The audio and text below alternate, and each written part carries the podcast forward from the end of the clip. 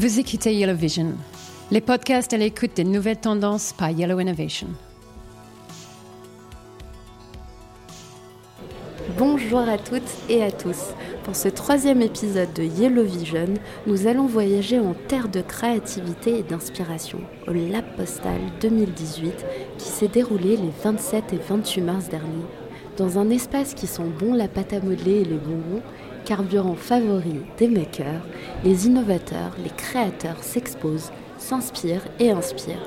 Axel Daucher, Dimitri Chamblas, Sharon Soffer, Philippine Dolbeau, Alain Passard, Carlos Moreno, Anne-Jouin Blondel et Tommy François d'Ubisoft et bien d'autres, le programme était encore cette année exceptionnel. Pour les auditeurs qui ont manqué ce rendez-vous, pour les chanceux qui y étaient mais aimerait prolonger ce voyage en immersion créative, Yellow Vision est allé pendant deux jours à la rencontre des animateurs, des intervenants, mais aussi à votre rencontre. Bienvenue à la postale.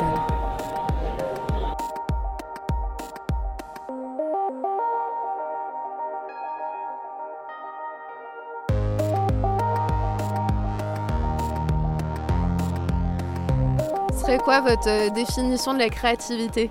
Pour moi, la créativité, vu, que c'est mon métier, c'est surtout une, c'est une manière d'aimer un processus de création. L'idée, c'est de trouver ce qu'on aime faire et d'arriver à lui trouver une, une sortie, une utilité dans la vie réelle. Et si on arrive à faire ça, en général, ça donne des choses créatives, des choses qui ont un impact euh, dans, dans, dans la vie des gens. Euh, voilà, ça c'est mon idée de la créativité. Alors, ma définition de la créativité, c'est que euh, vous décentrez vos regards, votre regard, vous cassez vos représentations, euh, vous retrouvez de la fraîcheur. Et donc, ça ouvre le champ des possibles. La créativité, c'est, à mon avis, euh, concrétiser l'imaginaire. Moi, ce que j'ai bien suivi ce matin, et si j'ai bien suivi ce matin, euh, c'est quelque chose qui n'est pas euh, forcément inné, c'est quelque chose qui se construit, en tout cas qui se travaille. Et, euh, et je pense que les démonstrations que j'ai vues aujourd'hui, c'est vraiment ça, c'est pouvoir travailler la créativité, c'est une gymnastique qui se, voilà, qui s'exerce et, et ça me rassure. j'ai de l'avenir. Être créatif, c'est d'avoir une idée qui passe comme ça par la tête et de se dire tiens, je vais essayer de la mettre en œuvre. Et donc de penser comment la mettre en œuvre, être audacieux, de pouvoir euh, frôler euh, le ridicule et ne pas avoir peur du ridicule et de mettre en place cette idée qui est comme euh, soudainement vous passe par la tête. Alors pour moi, la créativité déjà, elle passe par euh, l'imagination. Et euh, déjà, à la base, il faut être un enfant qui déborde d'imagination. Euh, il faut être rêveur aussi. proposer quelque chose qui n'existait pas encore? C'est ça aussi. Euh, il suffit de voir le téléphone, le smartphone, hein, ça n'existait pas. Et puis euh, voilà, le gars, il a, il a fait ça. Et, mais il n'y a pas de limite. hein, euh. La limite sur le ciel, c'est ça que le monsieur a dit tout à l'heure. Voilà.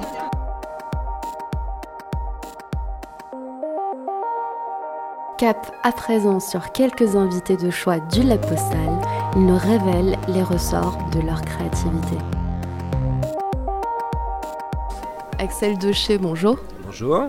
Tu viens de sortir d'une intervention très intéressante autour de la créativité ensemble. Alors la créativité, euh, t'en viens dans une vie antérieure, euh, t'as dirigé euh, quelques années 10 heures.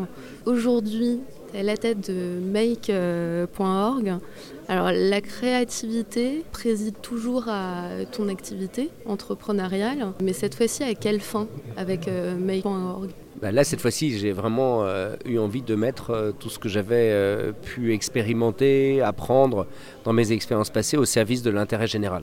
Donc le principe de Make.org, c'est de réussir à rassembler des centaines de milliers de personnes, voire des millions de personnes autour de grandes causes, et de tous ensemble trouver des solutions nouvelles pour euh, régler des problèmes de société, indépendamment des politiques, par la société civile, et au-delà de trouver les idées, de trouver aussi les moyens de les mettre en œuvre, et en trois ans, de, changer radicalement le, monde dans lequel on est. Mais alors assez souvent, en fait, la créativité, on la lie, on la lie au métier d'artiste, au métier de designer. Toi, avec euh, Make.org, tu défends une créativité collective. C'est possible, ça? Comment tu réussis à faire en sorte que les gens co-créent? En fait, c'est très intéressant comme question parce que euh, quand, on, quand on essaye d'élaborer des nouvelles idées, des nouvelles actions, de penser différemment, il est toujours très intéressant ce que font les agences de pub, par exemple, ou, euh, ce que j'ai pu faire par le passé, de séparer une phase de créativité pure, c'est-à-dire on va sourcer des idées qui sortent de l'ordinaire, qui sortent de la vision classique, on va leur donner de l'espace, qu'elles soient réalistes ou pas et puis une deuxième phase où ensuite on va confronter ça au champ de contraintes, euh, en garder la substance, mais en même temps les rendre euh, réalistes, faisables et effectivement changer les choses. Et là, euh, avec MakeMore, ce qu'on a inventé, c'est la, la, capacité de faire la première partie. Mm. C'est-à-dire vraiment de faire travailler 500 000 personnes sur une question qui est aussi bien comment lutter contre les violences faites aux femmes ou aussi bien comment mieux prendre soin de nos aînés et de sortir un univers des possibles absolument gigantesque, euh, de mesurer à quel endroit les gens sont prêts à s'engager, quels sont les, lieux d'adhésion, qui ensuite seront confrontés à la réalité et transformés en actions concrètes. Et alors, euh, ce qui est frappant, c'est que pour une civic tech, vous n'incluez pas seulement les citoyens, mais aussi euh, les entreprises. Et, oui, ça reflète une, posture des entreprises très nouvelle, qui, vient, qui va bien au-delà du RSE qui est l'entreprise doit trouver prouver sa contribution à la société. À quoi elle sert dans la société, indépendamment des jobs qu'elle a, indépendamment des taxes qu'elle paye ou des dividendes qu'elle verse c'est quoi son rôle, qu'est-ce qui change dans la société grâce à cette entreprise? Si l'entreprise n'est plus capable de répondre à cette question-là, elle n'arrivera plus à recruter, elle n'arrivera plus à se protéger de disrupteurs qui arrivent avec un modèle économique complètement différent. L'entreprise a besoin de s'ancrer grâce à son rôle sociétal. Et donc c'est pour ça que dans le concept de Make.org, on a, on a mis tout le monde ensemble. En fait, le concept, c'est vraiment la mobilisation de la société civile, dans la société civile, il y a bien évidemment des citoyens, mais il y a aussi des associations, il y a aussi des entreprises au service de l'intérêt général, sans passer par on va faire pression sur les politiques, mais en faisant les choses. Et quand on arrive à mettre côte à côte trois grands groupes industriels, quand on arrive à mettre côte à côte avec 500 000 citoyens et 30 associations, la force que vous avez dans les mains, elle est beaucoup plus importante que la force des pouvoirs publics. Donc c'est vraiment ça le, prise de conscience, c'est que la société civile a, non seulement un rôle à jouer, mais elle a la capacité de le faire. Merci beaucoup euh, Axel Daucher. J'aurais une dernière euh, petite question. Ce serait quoi pour toi ta définition de la créativité? La créativité, pour moi, c'est euh, pas seulement une question de cerveau, que ce soit le cerveau droit ou le cerveau gauche. C'est une, une question de cœur. Et la créativité, c'est la rencontre entre une idée qui sort des convenus, des conventions, euh, avec un élan qui permet à ce que cette idée serve à quelque chose. Et c'est ça qu'on essaie de faire chez Make.org. Merci beaucoup, Axel. Euh, bonjour. Bonjour. On t'attrape en sortant de ton intervention au lab postal. Le sujet, c'était euh, rendre la technologie invisible. Euh, je pense que le VP innovation de Samsung, Luc Julia, Raphaël Adjian, qui est euh, le papa de Nabastag, sera assez euh, d'accord avec toi. Ça veut dire quoi, rendre la technologie invisible? En fait, quand on réfléchit à la manière dont les humains et les machines ont interagi, c'est à chaque fois aux humains qu'il a, fallu que les humains apprennent à se servir de chacune de ces machines, que ce soit une machine à café, une application mobile, un smartphone. Il y avait un temps nécessaire d'apprentissage. Le résultat, c'est que le plus on a voulu utiliser de la technologie, le plus c'est devenu compliqué d'utiliser de la technologie, ce qui nous a emmené à cette espèce de sensation de saturation où notre cerveau finit par faire des raccourcis un petit peu bizarres, comme imaginer des vibrations qui n'existent pas sur un smartphone. L'intelligence artificielle, et notamment les interfaces vocales, permettent de résoudre ce problème. Pourquoi? Parce que si on est capable de parler aux objets autour de nous, bah finalement on n'a plus jamais besoin d'apprendre comment s'en servir, on peut directement leur demander ce qu'on veut. Et pour moi, l'intelligence artificielle, c'est véritablement ça. C'est d'enlever ces interfaces entre les humains et les machines et de rendre la technologie tellement intuitive, tellement facile à utiliser, qu'on par finir, qu'on finit par oublier qu'elle existe. Elle disparaît. Comment euh, tu réussis euh, cette magie avec Snips? Avec Snips, ce qu'on a, on a créé un, assistant vocal qui, est embarqué dans les objets avec lesquels on est en train de parler. Donc plutôt que la technologie soit dans le cloud et analyse la voix sur Internet, l'objet avec lequel on est en train de parler analyse directement ce qu'on est en train de lui demander. Et donc le résultat, c'est qu'on peut mettre ça dans absolument n'importe quoi, des machines à café, des télés, sans jamais qu'il y ait aucun impact sur notre vie privée, sans que jamais personne soit capable de nous écouter, sans qu'il n'y ait jamais aucune donnée sensible, aucune information qui soit envoyée sur Internet. Dans le parcours euh, d'entrepreneur, le pivot, la, recherche, l'itération fait partie euh, du parcours. Est-ce que tu penses que une période d'itération est intrinsèque à la créativité, d'autant euh, entrepreneuriale? Ce qui a toujours été un petit peu notre philosophie entrepreneuriale chez Snips, c'est qu'on a cette vision à long terme de vouloir faire disparaître la technologie, avec une stratégie à court terme qu'on exécute et qu'on améliore et sur laquelle on itère au fur et à mesure de ce qu'on découvre. Parfois, on va lancer un produit que les gens ne vont pas aimer. Parfois, il y a quelque chose qui va se passer dans le marché, j'en sais rien, Google a lancé quelque chose, une nouvelle réglementation qui rentre en compte. Il faut être agile à court terme, mais toujours en gardant cette conviction, cette vision sur le long terme. Si on revient avant même euh, Snips, il me semble que tu as lancé euh, vers 14-15 euh, ans une sorte de Facebook de l'Ouest euh, parisien. Pendant tes études, euh, tu as travaillé sur, euh, sur plein de projets. On peut dire que la créativité, tu connais. Aujourd'hui, tu travailles avec Snips à rendre la technologie invisible. C'est quoi les ressorts de ta créativité, Rand? Je pense que c'est différent chez chacun. ma créativité, je la trouve en général en rencontrant un maximum de gens différents. C'est c'est une inspiration qui vient de la diversité des contacts que j'ai au quotidien, que j'ai dans ma vie. Euh, je pense qu'il faut être naturellement curieux pour avoir ça.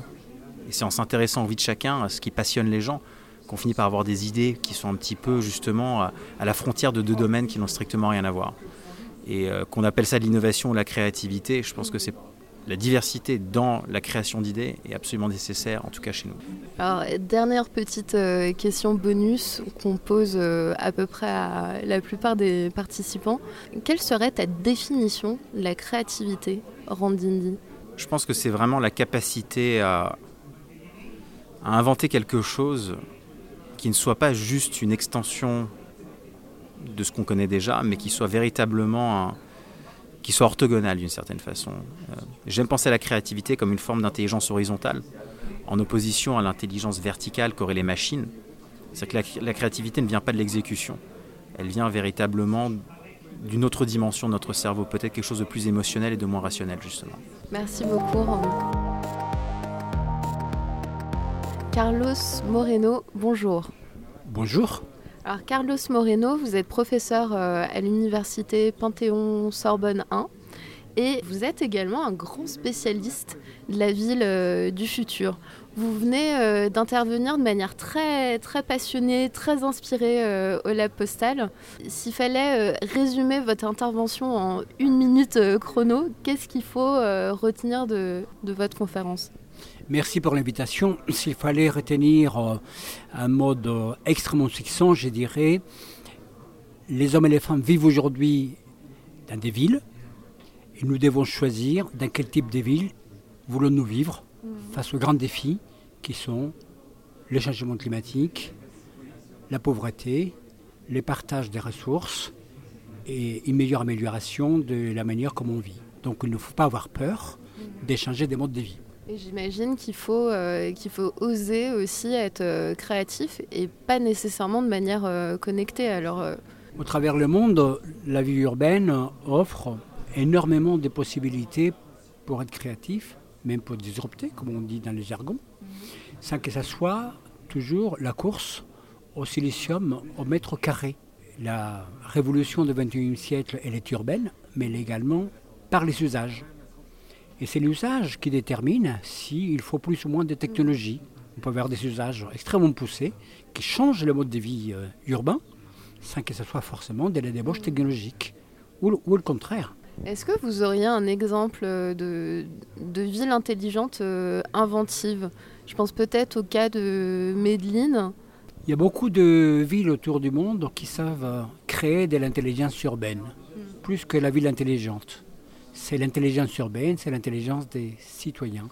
Medellin est une ville qui a su conjuguer de nouvelles manières de vivre pour créer de l'inclusion sociale, sortir de cycle pauvreté-violence, aller vers euh, la culture, la formation, l'éducation des enfants, de la jeunesse, donner euh, aux femmes des capacités à résister au machisme ambiant dans des villes et donner aux personnes âgées la possibilité d'avoir une fin de vie digne.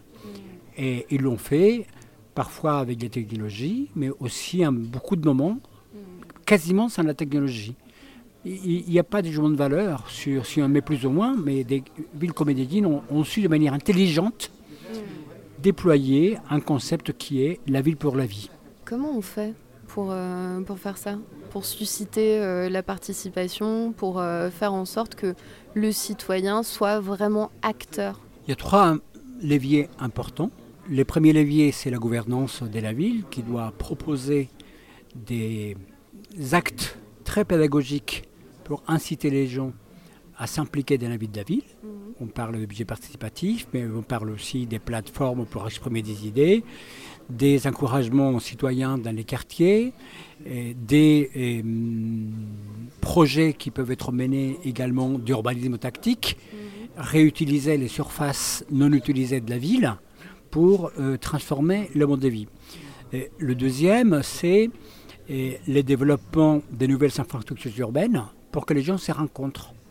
Transformer les autoroutes en parcs, donner à l'eau de la place dans la ville, produire des surfaces végétalisées, et déminéraliser la ville, débutu- débitumer la ville, développer des nouveaux circuits dans lesquels on respire et dans lesquels on fait des rencontres. Il faut que dans cette deuxième approche, le retour d'investissement soit le nombre de rencontres que les gens peuvent faire à la journée ou quand ils se promènent. Le troisième levier, c'est l'amélioration de la qualité de vie par des nouveaux services qui sont créés ou co-créés avec le ou les citoyens. Le fait qu'on puisse avoir une ville dans laquelle on se déplace en vélo partagé, par exemple, crée un lien entre le citoyen, l'habitant et sa ville qui n'est pas de la même nature. C'est lui quand il est uniquement dans sa voiture tout seul et qu'il roule pendant une heure dans le bouchon. Donc, euh, donner aux citoyens des nouveaux espaces également pour favoriser les liens sociaux. Et la technologie et la disruption jouent un rôle important. Ce qu'on appelle les civic tech et ce qu'on appelle également euh, la manière de offrir effectivement à travers les technologies l'accès à des nouveaux services. C'est la possibilité de rapprocher la culture des citoyens, de former les jeunes à une nouvelle culture urbaine, et ne pas être en situation d'incivilité, respecter les biens communs. Je pense qu'aujourd'hui, le- l'enjeu majeur de l'innovation dans la ville, c'est construire la ville en commun, donner aux biens communs du vrai sens pour que la ville soit génératrice au même temps de richesses, au même temps des liens sociaux et en même temps des comportements écologiques. Je pense que ça restera le, le mot de la fin. Merci beaucoup, Carlos Moreno. Bonjour Alain Passard. Bonjour. On vient de vous entendre euh, dans une intervention qui a passionné, euh, j'ai l'impression, les foules, vu, euh, vu le nombre de questions qui ont été Oui, posées pendant, euh, pendant cette conf. Moi, ce que j'en retiens, c'est un peu euh, tout est lié à la création. Mais euh, pour nos auditeurs qui n'ont pas eu la chance d'assister euh, la postale, moi j'aimerais bien revenir avec vous sur, sur la, la question de la créativité, euh, tout simplement. Quelle place la créativité tient dans votre cuisine Bah, c'est la, la- la- la place numéro un, quoi. C'est la place principale.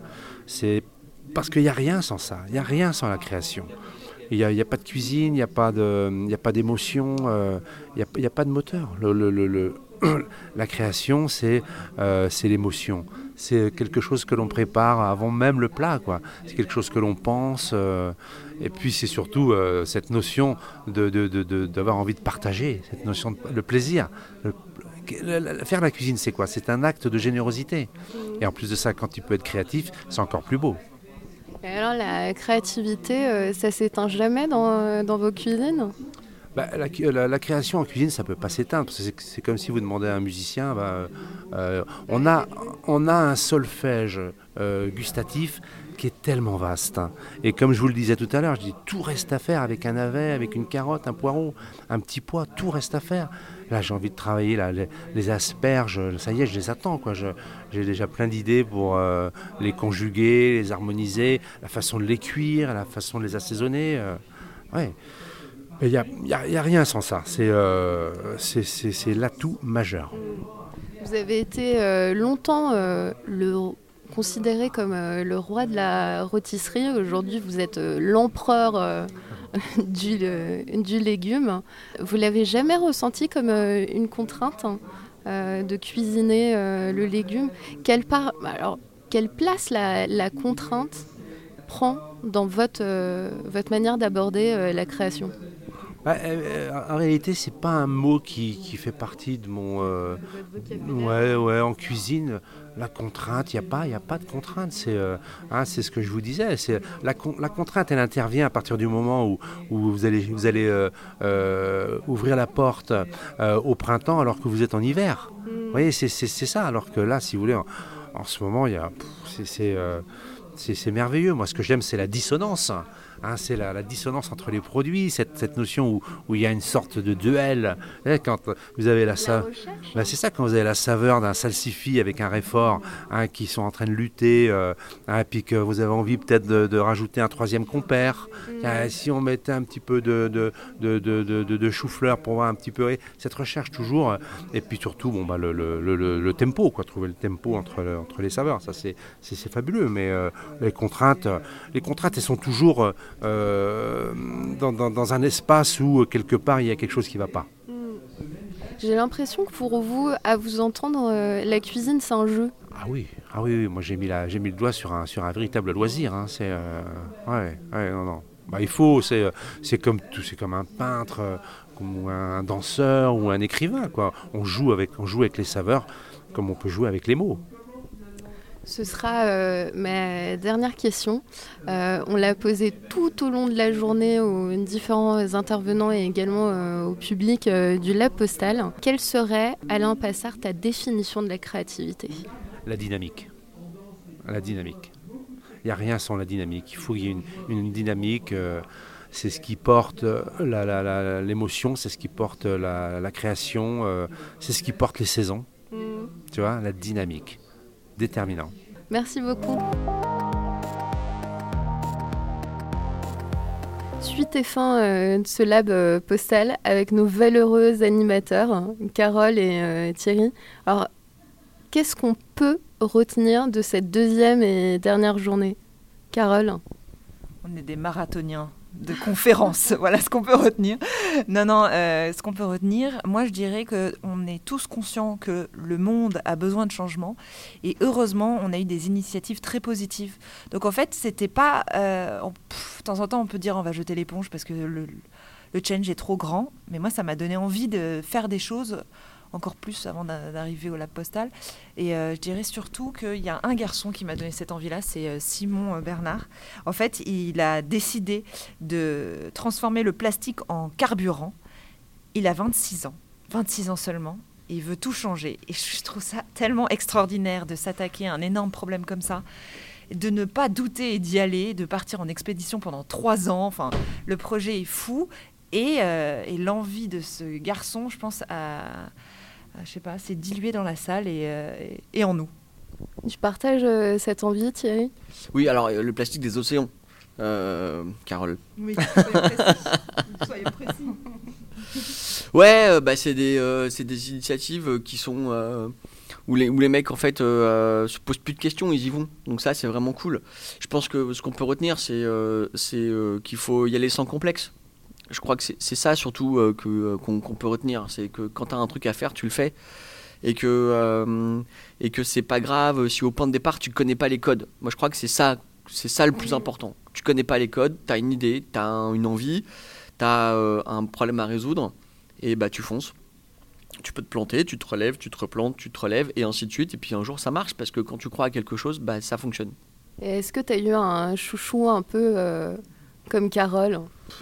Après, c'est clair que quand tu prends euh, Simon Bernard, euh, oui, euh, il y a un côté, tu as envie de l'aider, tu as envie de lui dire, mais vas-y, comment je peux faire euh. Bon, après, euh, moi j'ai vachement aimé des types comme euh, Carlos Moreno euh, qui sont arrivés avec une putain d'énergie, euh, nous parler de la ville du futur euh, et du, de l'enjeu urbain au sens large. Euh, il a été, il a, il a, il a plié le game, euh, Carlos. Euh, après, euh, Je pense que oui, un mec comme Alain Passard qui vient, qui vient, il vient sans slide, il vient parler avec son cœur et il n'a pas, il a pas un, talk ultra au, millimètre et ça correspond exactement à ce qu'il fait. C'est-à-dire lui, c'est un grand chef, trois étoiles au Michelin, décide de passer de la viande aux légumes et de cuisiner euh, l'accompagnement euh, et de le mettre au cœur de l'assiette. Et il a fait ça euh, au début des années 2000. Tout à coup, 18 ans plus tard, tout, le monde ne parle plus que de bio, de véganisme et, de qualité de, ce qu'on mange. Et ça, c'est des mecs qui sont hyper inspirants. D'autant plus inspirants que il, parle avec amour. Mm. Et, et peut-être que voilà, il y a de l'inspiration, il y a de la créativité, mais je pense que c'est important de parler d'amour. Il parle d'amour parce qu'on a terminé en dansant et qu'il avait une jolie partenaire. Bah, ça s'appelle le hasard. En fait, ce qui est super intéressant, c'est que dans un monde géré par les algorithmes et par l'intelligence artificielle, il y a encore euh, des belles choses qui peuvent advenir. Et c'est quelque chose d'aléatoire, c'est hasardeux, c'est totalement humain. Ça n'est pas réductible à quelque chose de mathématique. Et effectivement, j'ai été euh, placé, euh, le destin m'a placé à côté d'une d'une jeune entrepreneuse euh, qui euh, s'est plié au jeu parce que donc on a, on a dansé sur la, fin euh, de, ces deux journées avec, avec Dimitri Chamblas qui était en direct de Los Angeles hein, et, et, qui par Skype a réussi à faire danser toute la salle et nous faire un peu redécouvrir nos corps. Et je pense que c'est intéressant aussi quand on passe 48 heures comme ça à, à utiliser son cerveau, de se permettre d'utiliser son corps. Christine J'aimerais t'inviter euh, pour ce mot de la fin hein, du podcast. Est-ce que tu aurais euh, ton ressenti cette fin euh, de la postale ah, ça, c'est le deuxième lab postal que je fais et je dis que chaque année, ça va de mieux en mieux. L'année dernière, on était vraiment disruptés, on a fait le tour du monde et cette année, je, peux vous dire que même en organisant avant tout le contenu, j'étais quand même hyper inspirée pendant ces deux jours. Et franchement, c'était génial. Je dis merci à toute l'équipe et à tout le monde qui a créé cette euh, la postale euh, d'inspiration incroyable. Et on pourra évidemment retrouver euh, tous les talks sur yellowvision.fr, c'est ça? En fait, oui, sur notre chaîne YouTube Yellow Innovation, on va mettre tous les talks très bientôt en vidéo. Vous pouvez regarder euh, quand vous voulez. Et sinon, vous pouvez continuer à suivre Yellow euh, sur euh, Yellow Innovation, hashtag, pardon, arrobase Yellow Innovation sur tous les réseaux. Et Twitter, c'est arrobase Yellow by La Poste. Et eh ben, merci à tous les trois.